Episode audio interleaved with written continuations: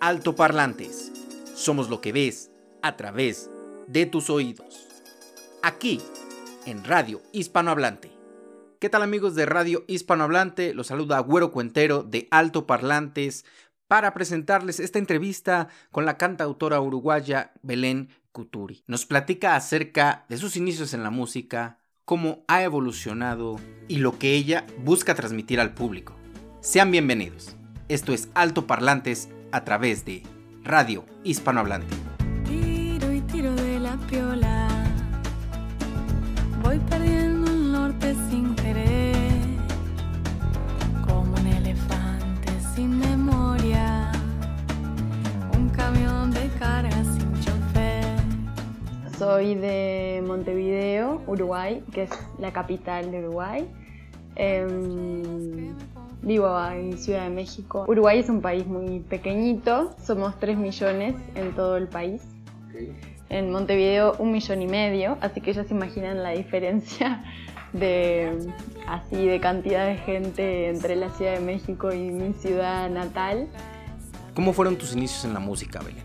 En la música empecé a los 11, fui a mi primer clase de guitarra con mi hermana, me acuerdo que íbamos así una vez por semana y siempre me encantó la guitarra, estudié ese año y luego lo dejé, así como que siempre me encantó el concepto, pero nunca tuve la consistencia de estudiar y estudiar, o sea, la perseverancia de estudiar el instrumento. Em, pero luego retomé, a los 17 más o menos, retomé clases de canto en una escuela ahí de mi barrio eh, y ahí empecé a cantar, ya tenía algunas canciones compuestas. Eh, compuse como, sí, a los 11 creo que compuse mi primer boceto de canción. Y mm, luego ahí a los 17 empecé mis clases de canto que me ayudaron mucho porque me daba mucha vergüenza cantar al principio. Me daba mucha vergüenza, como que no me gustaba escucharme, me grababan cassettes así, pero luego lo dejaba por ahí. Y las clases de canto lo que te hacen es ejercitar ese, esa escucha y aprender a escucharse a uno mismo. Este, y ahí empecé a cantar así, me empecé a animar, empecé cantando coros, haciendo coros en una banda de reggae, me encantaba el reggae, así era súper fan de todo el reggae en, inglés, español, portugués, mi, mi librito de discos que se usaba antes, me lo llevaba así al liceo era así puro reggae y empecé a hacer coros en una banda de reggae. Me gustaba mucho así Rita Marley, las I-Trees, las coristas de Bob Marley. Y, me, y aprendí mucho haciendo coros también. Me empecé a foguear así como de, de a poquito de estar parada en un escenario y no ser como la protagonista, pero eh, como empecé a acercarme a esa experiencia, después empecé a cantar sola, covers. Y después como gran desafío de escribir mis propias canciones y de cantarlas en español, y porque hacía muchos covers de bossa nova o de blues, como que es más fácil, me parece. Lo difícil es encontrar como el timbre de tu voz con tus canciones, porque no sé, no tenés comparación con nada. Entonces ese era como, fue como un gran desafío. Ese fue un poco el proceso así. ¿Por qué decides que la guitarra debe de ser la voz cantante de tu música? Creo que es un instrumento así como muy, digamos, muy común, que siempre está en las rondas de amigos y de familias. Em, también es como práctico de cargar así. Hice un año de clases de piano, de hecho tengo un piano en mi, allá en Uruguay. Eh, y me encantaría volver a, a retomar el piano pero no sé, la guitarra siempre fue lo que se me hizo natural así para componer. Eh, fue siempre como mi compañía, de componer así de oído y agarrar la guitarra que siempre estaba ahí como... De hecho tengo una, la que toco ahora acústica es la misma de que me compré a los 11 cuando empecé a ir a clase de guitarra. Este, me la traje para aquí, para México. Y siempre en una esquina del cuarto hay una guitarra. Entonces creo que así como lo primero que tuve a la mano, no fue consciente, una decisión consciente, eh, premeditada. ¿Qué es lo que más te gusta de México? De México, o sea, es como, tiene como esa riqueza y diversidad, los colores, la comida. Eh, creo que sobre todo la riqueza cultural. Son como muchos Méxicos juntos, me parece el país, como que es tan inmenso y en cada región hay eh, lenguas y mm, sonidos, no sé, el son jarocho, hay como distintas...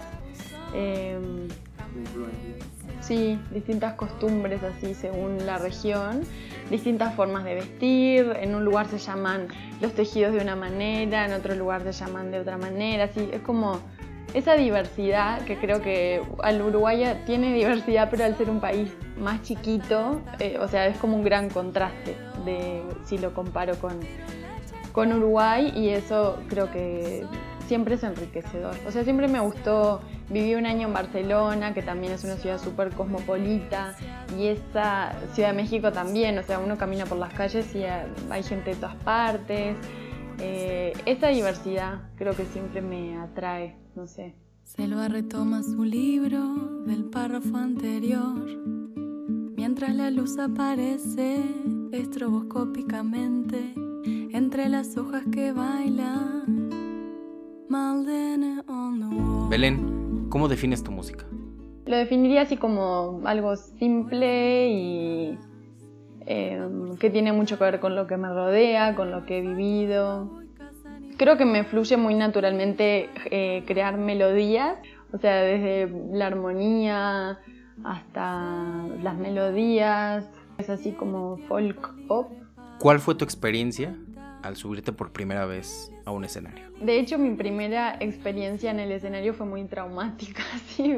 Era en esa escuela de música de mi barrio que quedaba en la esquina de mi casa y todos los años hacía una fiestita de fin de año con los alumnos de piano, de guitarra, no sé qué, y armaban canciones. Y cuando canté, veníamos ensayando y estaba saliendo hermoso. Y cuando me subí al escenario me vino así como, como que me tragué la voz y no me salía. como que hacía mi. Era como una pesadilla. ¿Viste esas pesadillas que decís que quiero cantar y no me salía? Y fue como bastante. Fue bastante traumático. Fue ahí a los 17, ponele. Y a la seguí un año más en esa misma escuela y el gran desafío era, ahora en esta próxima fiesta voy a cantar y quiero quedar como... También como esa frustración, ¿no? De haberlo ensayado y que salía lindo y en el escenario que fue cualquier cosa. Eh, pero sí, fue así de a poquito. O sea, yo creo que eso... Eh, siempre, también soy un poco tímida, entonces como que no me fluye naturalmente así pararme frente a mil personas pero con práctica se logra. O sea, es como totalmente un círculo así virtuoso de que te expones y recibís la retroalimentación del público y eso te va dando más confianza y te vas afirmando también, o sea, me fui afirmando en lo que quiero decir y cómo lo quiero decir y como que fui creciendo, digamos, en ese sentido. Con esa evolución que ha adquirido tu carrera, esta madurez a la hora de, de volverte a encontrar con, la gente, ya que dices que a lo mejor eres eh, un poco tímida, pero ¿cómo fue encontrarlos de nuevo en, arriba de un escenario? Ay, ahora lo re disfruto. Porque claro, una de las cosas era, pero si no lo voy a disfrutar, ¿para qué lo voy a hacer? El objetivo final es estar ahí disfrutar. Y además la gente también percibe cuando estás así como tenso y no estás pasando bien es como exponerte, o sea, cantar canciones propias es una gran exposición, pero es muy, se abre ahí como una ventana de, como de comunicación con la gente que, no sé, creo que no tiene comparación con ninguna otra cosa. Si en este momento la música tomara la forma de, de un personaje, el que fuera, ¿qué crees que le diría a Belén Couturi? ¡Wow! ¡Qué buena pregunta! La música me parece que tiene que tener eso, esa autenticidad. Ahí es cuando es, como la parte importante de la música, no sé. Y si fuera un personaje, creo que diría eso, ¿no? Como que siempre, eh, que siempre esté en búsqueda de esa, como de escucharse a uno mismo, así, de ser como auténtico con lo, que, con lo que querés decir y realmente estar haciendo la música que querés estar haciendo. ¿Cuál sería para ti el mensaje más auténtico que tiene tu música para el público? Intentar rescatar esos pequeños momentos para uno mismo y también para compartir así, puedes ir con tus amigos. Pero de esos momentos que, sea lo que sea, encontrar esos momentos que te nutren como ser humano y no perderlos de vista.